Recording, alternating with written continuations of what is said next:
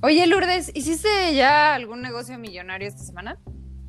Ay, güey, Elena, obvio. Estuvo muy cañón porque conocí a un amigo en internet, ¿no? Y de repente fue como, oye, pues la neta es que ahorita estoy buscando a alguien que me preste dinero y estoy dando una inversión muy heavy, ¿no? Y dije, güey, pues ¿cuánto necesitas? Y pues, ¿te acuerdas del ahorro que te conté la otra vez? Bueno, se lo presté todo y, güey, me va a pagar con el interés del 120%. Y solamente en dos días, Elena, güey, el mejor deal de mi vida.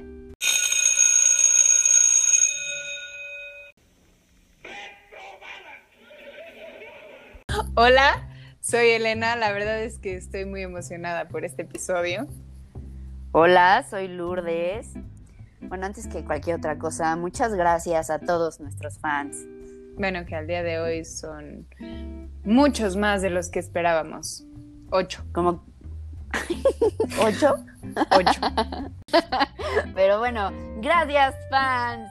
Y pues por mandarnos todas sus dudas, todas sus experiencias y cagadas con el dinero, ¿no? Y inversiones y todo esto. O sea, contestamos, los, las leemos y los leemos felices de la vida, ¿sí o no, Elena?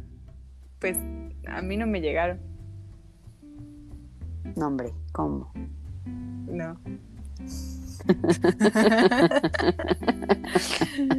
no se preocupen, nosotros vamos a seguir contándoles nuestras cagadas, pero hoy queremos presentarles a un invitado muy especial, que él parece que no la caga nunca. Exacto, va, digo, no es porque no es porque sea mi hermano, porque es mi hermano. Pero sí, este güey está cañón. Y es por eso que es un placer y obviamente un orgullo para mí presentar a este invitado, mi hermano, José Antonio Becerril Lamoglia. Y pues Elena, yo creo que hay que contarles un poquito, ¿no? A ver, tu, tu percepción de Toño, mi pues, hermano. miren, yo les puedo contar que cuando íbamos en prepa, secundaria, él ya, ya se sabía el business. Él ya se había hecho rico solamente vendiendo dulces. Yo no me puedo. yo llevo intentando hacerme rica con 20 mil negocios y que mi trabajo y que mi carrera. No puedo. Y Toño desde los ocho años es comerciante. pues les voy a contar yo un poquito ya más seria, seriamente y detalladamente. Eh, pues para empezar, Toño tiene dos carreras ya terminadas, ¿no? La primera es en actuaría, la segunda la hizo en finanzas y pues desde, desde morrito, o sea, cuando empezó la carrera, literal, empezó a trabajar en, el área de finanzas y de riesgos, de temas de seguros, ¿no? Y pricing y todo esto, que la verdad es que hasta la fecha no tengo ni idea de lo que hace bien mi hermano. Tengo que decir que a mí me ayudó a escoger bien dónde invertir mi dinero una vez que tenía un poquito y me ha ayudado mucho. Ya voy a empezar yo con una cagada mía más, ¿no? Pero el no haber escuchado a mi hermano es una de las grandes cagadas que he tenido. Y bueno, ahora está estudiando eh, maestría en riesgos, justamente también en la NAWAC. Y bueno, creo que no se necesita decir nada más. Con ustedes, José Antonio Becerril. Hola, Toño, pues bienvenido. Hola, Helen, hola, Lu. Bien, ¿y ustedes? ¿Cómo va todo? Oigan, mil, mil gracias por invitarme a su programa. Es un honor. a ti por venir. No, hombre, no, la verdad es que después de esa, de esa presentación dejan, el, dejan muy alta la vara, ¿no? La verdad es que, es que muchas cosas de esas no son ciertas, obviamente que la riego, ¿no? Todos la regamos este, pues el punto es aprender de los errores, ¿no? Y tratar de no cometerlos otra vez. Justo, exactamente. Justamente. Oye, pero, pero la verdad es que tú eres un experto, o por lo menos estás aprendiendo mucho más que nosotras, sobre pues dónde invertir el dinero y por eso te invitamos, porque tenemos muchas dudas, como tú sabes. Y, y obviamente yo ya te hablé para, para hacerte muchas preguntas pero tú, a ver, ¿cuáles son las preguntas que más te hacen cuando te dicen como, oye, ¿qué hago con mi dinero? ¿Dónde lo invierto? Este, ¿Cómo lo ahorro? O sea, porque sí es típico, ¿no? Que seguro estás en la peda tú y te dicen, ¿qué haces? Y tú así de, ah, pues actuaría. Que el 80% obvio nunca sabe qué es actuaría. Una vez me preguntaron que si actuaba. Wow. Así de, no. No, no actúo, no se me da. De hecho, esto de hablar y así no me gusta mucho. No, no es cierto. Este, no, pues mira, la verdad, Helen, es que, o sea, como dice Lucy, la verdad es que la mayoría de la gente, como que cuando sabe en qué trabajo y qué estudia, etcétera, siempre me pregunta en qué tengo que invertir, ¿no? Y pues ya me pasó contigo, ¿no? Y, y la verdad es que tú no me vas a dejar mentir. Realmente creo que es muy importante eh, que les cuente una historia, ¿no? O sea, algo que ocurrió ahorita en eh, hace poco tiempo en una revista que se llama Revista Fortune. Este, y la verdad es que quiero que se sensibilicen un poco con esta pregunta que es un poco pues complicada de responder, ¿no? La verdad es que no les voy a decir ahorita. Si están escuchando para que les diga cómo hacerse millonarios en cinco minutos, pues eso no, pasar. No, ¿por qué? Yo ya, yo ya lo aprendí a madrazos. Pero sí les puedo decir justo cómo no dejarse engañar, ¿no? Justo les voy a contar una historia para que no, para que no caigan en tentaciones que no deben de caer. Eh, imagínense que, bueno, eh, eh, la revista Fortune, como les contaba, eh, levantó una encuesta a los 500 CEOs que pertenecen a las empresas más importantes a nivel mundial. Eh, este tema fue un tema viral en el mundo financiero porque justo deja ver eh, realmente pues lo que ocurre, ¿no? Cuando una persona da un consejo así de fuerte y por eso es que yo no se los voy a dar. Eh, bueno, no voy a entrar en muchos detalles, pero lo que ocurrió es que estos 500 CEOs fallaron con el pronóstico que tenían sobre, sobre una acción de un- del mercado, de Tesla específicamente. Ellos juraban y perjuraban que esta acción iba a bajar. Y entonces hubo, un- bueno, y cuando una acción baja, tú eh, puedes generar una cosa que se llama venta en corto y un préstamo, una acción, etcétera. No vamos a entrar en detalles, ¿no? Pero al final de cuentas lo que haces es que la apuestas a que la acción va a bajar. ¿no? Entonces hubo muchas personas que pues confiaron en que estas personas que son súper capaces y que son los CEOs le iban a atinar, ¿no? Y, y- y, pues se hicieron una apuesta en contra de esta acción. Fíjense que Tesla, bueno, por lo menos hace dos, tres semanas que revisé el precio, pues incrementó muchísimo. Es algo que, pues, a pesar de que ellos habían dicho que iba a bajar, pues subió mucho. Son las personas que están a, a cargo de una de las 500 empresas más importantes a nivel mundial. No le atinan con los pronósticos. Yo no les voy a decir que va a subir o va a bajar Apple o va a subir o va a bajar Tesla, ¿no? O sea, la verdad es que les podría dar un buen estimado, que es justo como ellos lo hicieron. O sea, ellos vieron el comportamiento histórico de, de Tesla y se dieron cuenta que podía haber ahí un, poco de oportunidad, ¿no? Pero, pero eso es un análisis estadístico que tiene un error, ¿no? Siempre hay un error. Entonces, realmente lo que yo quiero que, que tengan siempre en cuenta cuando alguien les va a ofrecer las perlas de la Virgen es que probablemente eso no va a ¿no? Realmente no, no va a ocurrir. Es muy difícil encontrar un, un negocio que sea pues rentable en el corto plazo, ¿no? Y lo importante aquí es que empecemos a construir pues un patrimonio a largo plazo. O sea, yo, yo justo no les vengo a hablar de cómo invertir en derivados, este, cosas complejas, ¿no? Que no me van a entender, que tampoco me vas a saber explicar, que nada, ¿no? Sí, Entonces- porque, o sea, tú ya dijiste como 800 palabras que yo no entendí. o sea, yo ya dije que ni siquiera sé lo que haces. Tu trabajo.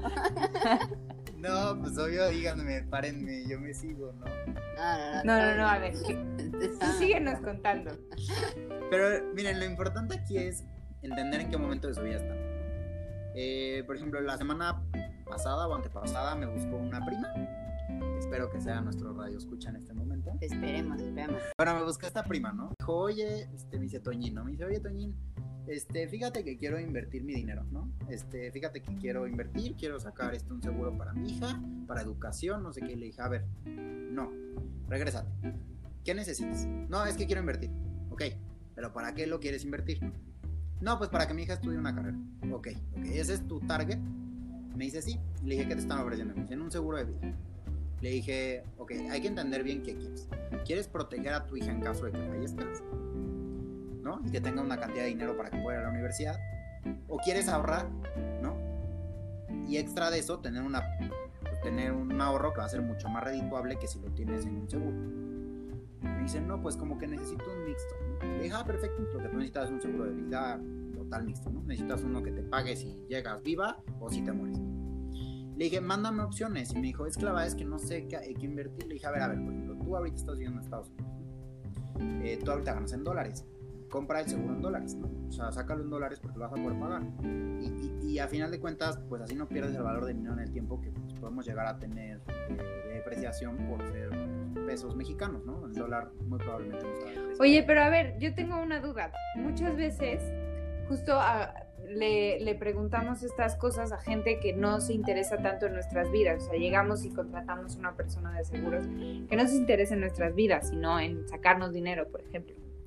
Y, y cómo le hacemos para, o sea, si yo quiero justo un seguro como tu prima y no tengo a una persona cercana que me va a decir, no, a ver, espérate, aguanta, ¿qué es lo que realmente quieres? ¿Qué le dirías a una persona para que no compre lo primero que le ofrezcan? Siempre consulten a más de una persona. ¿no? O sea, si ya okay. llegó un agente de... Te dicen, no, yo tengo este producto, perfecto, sí, mira, déjame lo analizo, calma, no sé qué. Sí, creo que. Y otra opinión. ¿no? Creo que todo eso es, ¿no? La calma. O sea, bueno, según yo, cabeza fría, pues dinero frío, ¿no? O sea, como. Pues... Exacto. O sea, ahí, ahí, Helen, lo que te diría es, bueno, específicamente tú, pues te volteas y me dices, Toñito, ayúdame. Y obviamente yo te voy a aconsejar. Pero, pero en caso de cualquier otra persona que no tenga la opción de acercarse a alguien que le pueda dar un consejo, ¿no? De este tipo de, de, de situaciones, es importante que pues realmente tengan varias opiniones, ¿no? O sea, diferentes agentes que les digan por qué su producto es el mejor. Ustedes con el poco conocimiento que puedan llegar a tener, les haga sentido y lógica lo que les están, lo que les están diciendo, ¿no? O sea, si les dicen es que les voy a generar el 70% de rendimiento en un día, pues obviamente que eso no va a pasar. ¿Qué? ¿El 120% no va a funcionar? Pues no, no creo. Entonces, obviamente que, que, es importante entender esto, una, una, regla en finanzas, pues como muy básica, ¿no? Es que, pues a mayor rendimiento, y es como una regla que no está escrita, pero es muy común oírlo, ¿no? Es que mientras mayor, mayor rendimiento te dé algo, es más peligroso. O sea, lo que te refieres ahí es que si, si, si te dan más dinero, hay más riesgo, entonces es más probable perder. Exactamente, okay. también ganar. Por eso es que tienes pues una tasa mayor. Ok. Por ejemplo, alguien como de, o sea, eso ya en tema como de inversiones, ¿no? Lo que estábamos hablando. Y en tema de ahorro, o sea, por ejemplo, ¿no? De cuánto es lo que debería una persona de ahorrar. Por ejemplo, una persona sin hijos, ¿no? Pongamos mi ejemplo, ¿no? Si yo tuviera un trabajo que me pagan, no sé, 30 mil pesos mensuales, cuál es el porcentaje, se mide en porcentaje cómo, cómo, cómo, deberías de ahorrar o tú cómo le puedes decir a la gente que empiece un ahorro. Realmente ustedes con el poco conocimiento que puedan llegar a tener les haga sentido y lógica lo que les están, lo que les están diciendo, ¿no? O sea, si les dicen es que les voy a generar el 70% de rendimiento en un día, pues obviamente que eso no va a pasar. ¿Qué? ¿El 120% no va a funcionar? Pues no, no creo. Entonces, obviamente que, que, es importante entender esto, ¿no? Una, una regla en finanzas, pues como muy básica, ¿no? Es que, pues a mayor rendimiento, y es como una regla que no está escrita, pero es muy común oírlo, ¿no? Es que mientras mayor, mayor rendimiento te dé algo, es más peligroso.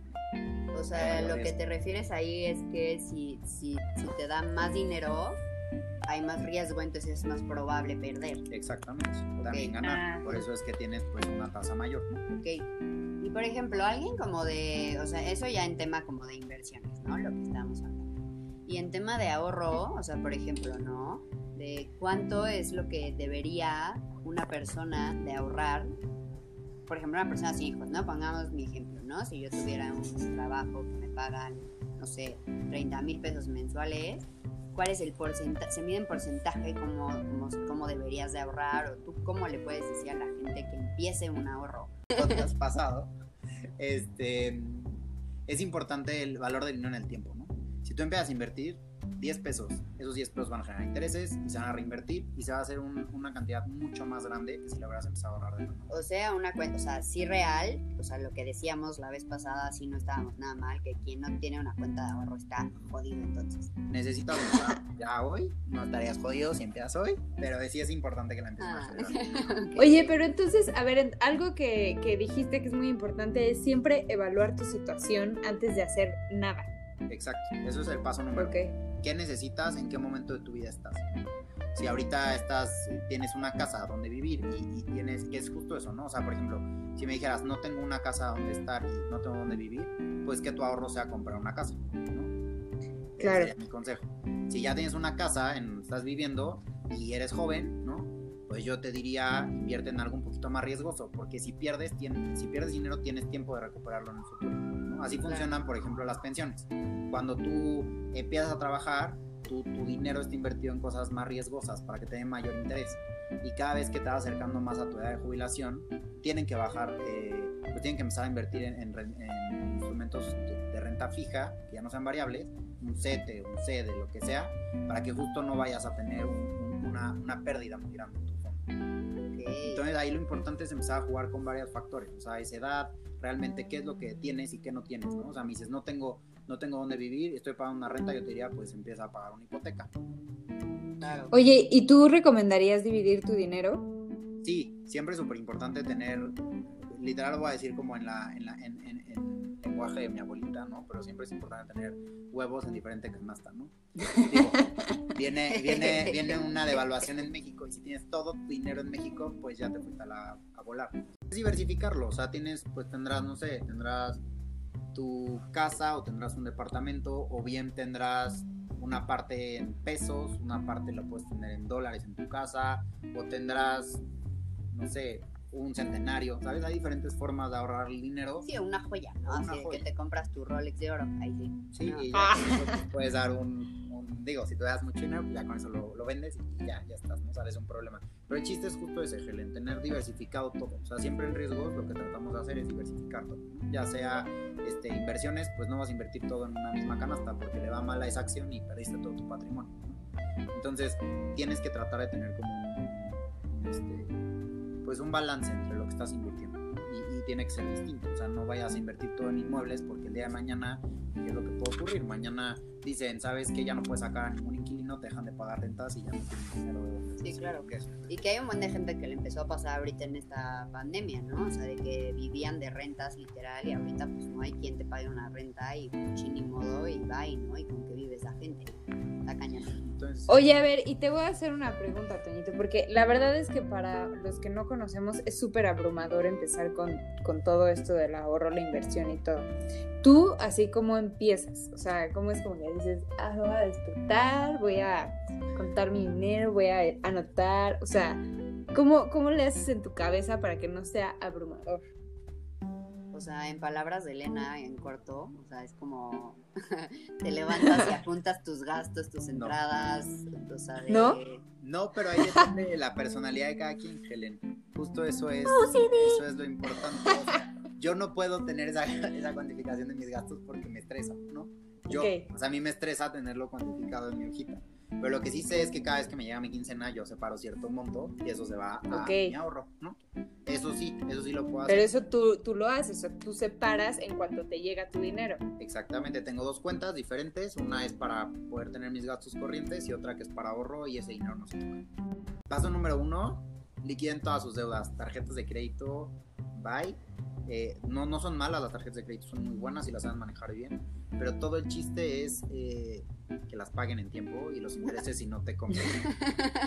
yo soy, yo soy, bueno, mi hermano lo sabe perfecto, yo soy un caso de esas, ¿no? O sea, de, o sea, de repente de la nada volteas y ves la tarjeta de crédito y dices, bueno, o sea, este dinero no lo he ahorrado nunca y no lo he visto nunca en mi vida junto, ahí sí, ¿no? Y pues ya, de repente, justo, o sea, no puedes empezar a ahorrar, obviamente, si tienes una deuda, ¿no? Y eso, digo, a lo mejor, si no corrígeme, Toñín, sí, pero el tema yo creo que también, o sea, nunca te endeudes para invertir, ¿estás de acuerdo? Sí, no, eh, eso es muy complicado, realmente ahí tiene que ser un, una deuda en conjunto, ¿no? O sea, siento que, tienen que si vas a sacar una empresa o lo que sea, y va a haber un par de accionistas que le entren, es invertirles justo, diversificar el riesgo, ¿no? O sea, si nos va mal, nos va mal a todos, y saber qué va a hacer a todos. Entonces, realmente eso también apoya a que el negocio crezca y salga mejor, porque porque es diferente que deba solo tú a que deban todos los accionistas. ¿no? Si deben todos los accionistas, hasta le van a echar más ganas.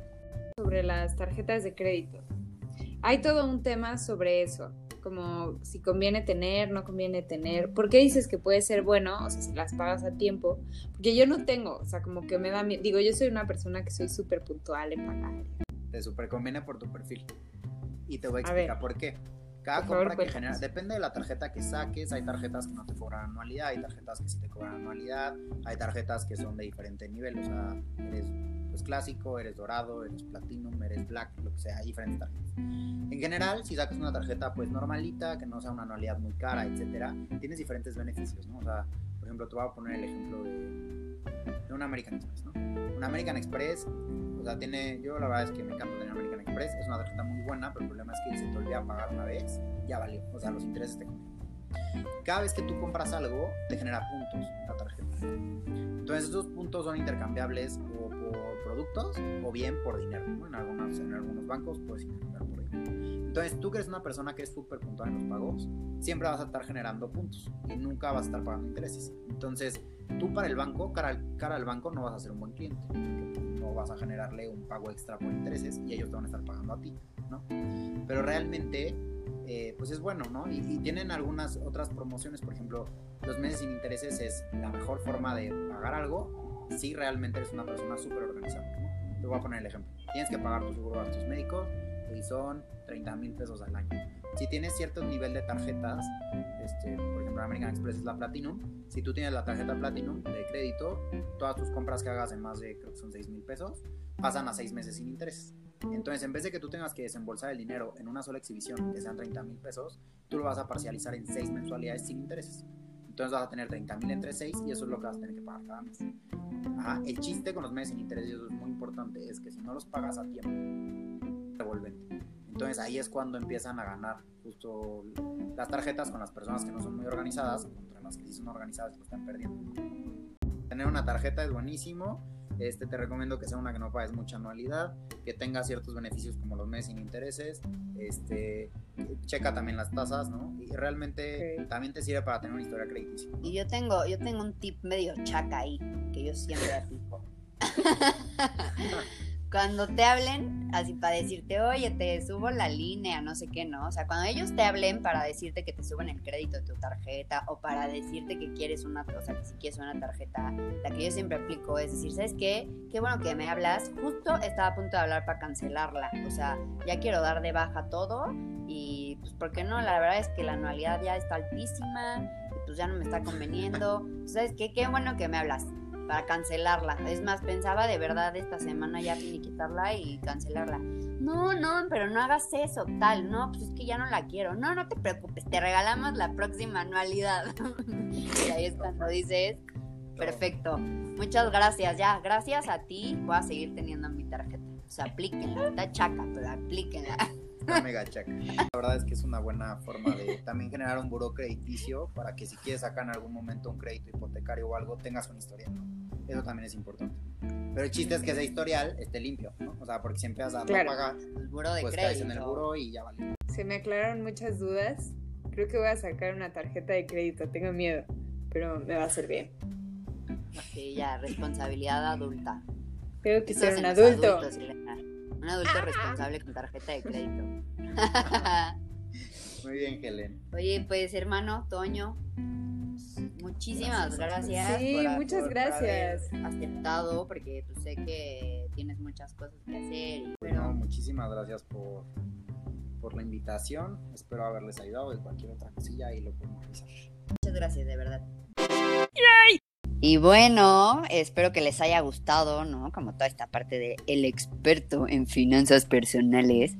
Eh, la verdad es que sí tiene muy buenos tips. Y bueno, para esto no se pueden perder el próximo episodio Adultez, porque va a estar buenísimo.